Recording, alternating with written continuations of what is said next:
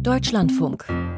Computer und Kommunikation. Die Bundesregierung könnte Huawei-Technik verbieten. Unsere erste Meldung im Info-Update von und mit Lucian Haas.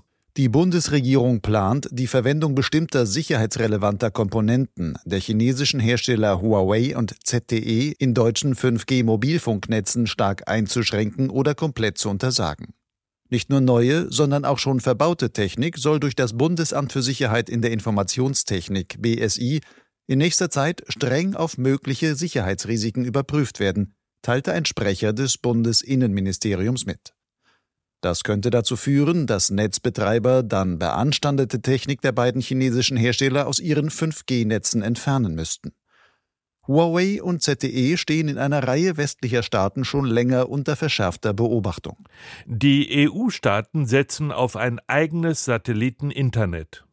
Der EU-Rat hat in dieser Woche eine entsprechende Verordnung über das sogenannte Programm für sichere Konnektivität beschlossen. Dem hatte zuvor auch schon das EU-Parlament zugestimmt.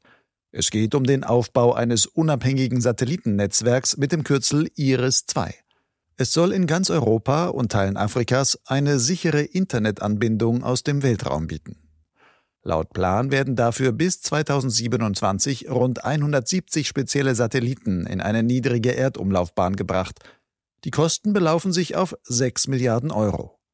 Iris-2 soll über Quantenverschlüsselung verfügen und somit eine abhörsichere Kommunikation auch in Krisenzeiten gewährleisten. Die Hälfte der aktiven Satelliten im Weltraum stammt von SpaceX. Erst vor vier Jahren hat die US-Firma SpaceX von Elon Musk damit begonnen, ihren satellitengestützten Internetdienst Starlink aufzubauen.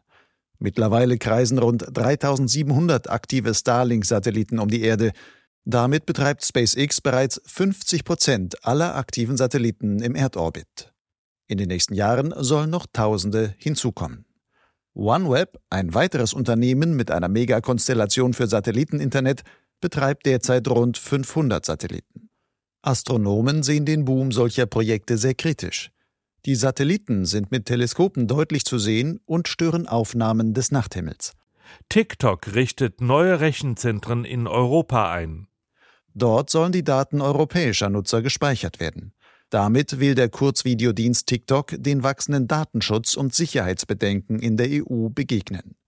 Laut einer Ankündigung des chinesischen Konzerns ByteDance, dem TikTok gehört, sollen die Rechenzentren in Irland und Norwegen stehen.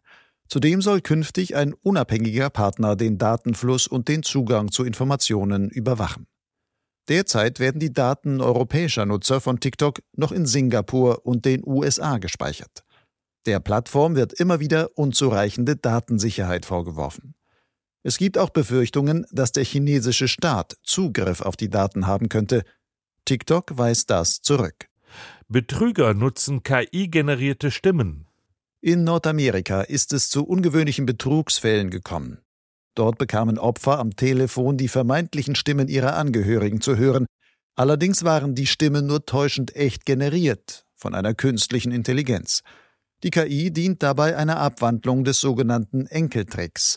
Bei dieser Betrugsmasche gaukeln die Täter ihren Opfern am Telefon vor, sie seien Verwandte in Not, die dringend Geld benötigen, um aus einer misslichen Lage zu kommen. Laut Medienberichten ergaunerten Cyberkriminelle in den USA und Kanada auf diese Weise bereits Tausende Dollar. Die Strafverfolgung solcher Fälle ist schwierig. Die Cyberkriminellen können Telefone überall auf der Welt nutzen.